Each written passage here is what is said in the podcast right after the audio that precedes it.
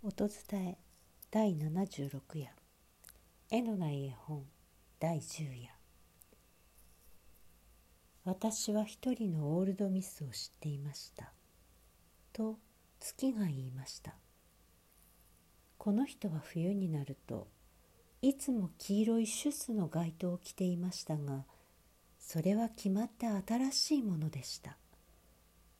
それがこの人にとってのただ一つの流行だったのです。夏にはいつも同じ麦わら帽子をかぶっていました。それがそして同じ生活色の着物を着ていたような気がします。この人は通りを隔てた向かいにいる。一人の年取った女友達のところへ出かけていくだけでした。けれどもその友達も死んでしまいましたので去年はそれさえもしませんでした。私の老嬢はいつも一人ぽっちで窓の内側で立ち働いていました。そこには夏中美しい花が咲き冬には毛織帽子の上にきれいな田がらしが刺してありました。ところが先月はこの人はもう窓際に座っていませんでした。でもまだ生きてはいたのです。私にはそれがよくわかっているのです。というのはこの人があの女友達とよく話していた大旅行に出かけるのを私はまだ見ていなかったからです。そうよ」とその時この人は言っていました「私はいつか死んだら一生のうちにしたことよりももっと大きな旅行をするのよ」ここから6マイル離れたところに私のうちの墓地があるわ。そこへ私は運ばれていって親類たちと一緒に眠るのよ。ゆうべその家の前に一台の車が止まりました。人々は一つの棺を運び出しました。それで私はあの人が死んだことを知りました。人々は棺の周りに藁をかけました。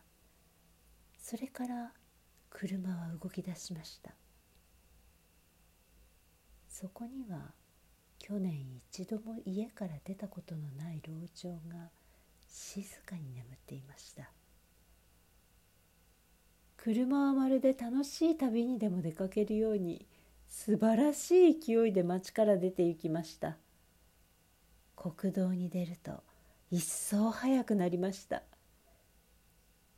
魚車は23度そっと後ろを振り向きました。もしかしたらあの人が黄色いシュスの街灯を着て棺の上に座っていはしないかと心配しているようでした。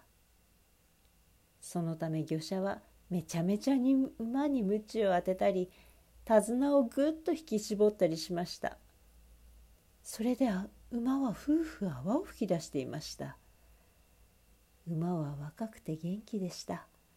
うさぎが一匹道を横切りました。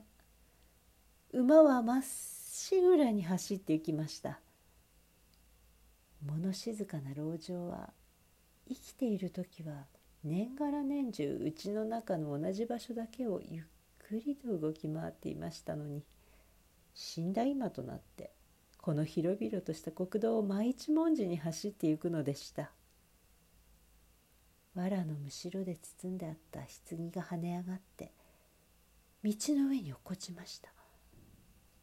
ところが馬と魚車と車とはそんなことには構わずに荒れ狂ったように駆け去ってしまいました。ひばりが歌いながら野から舞い上がって棺の上の方で朝の歌をさえずりました。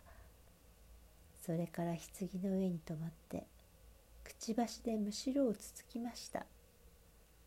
その様子はまるでさなぎを裂き破ろうとでもしているようでした。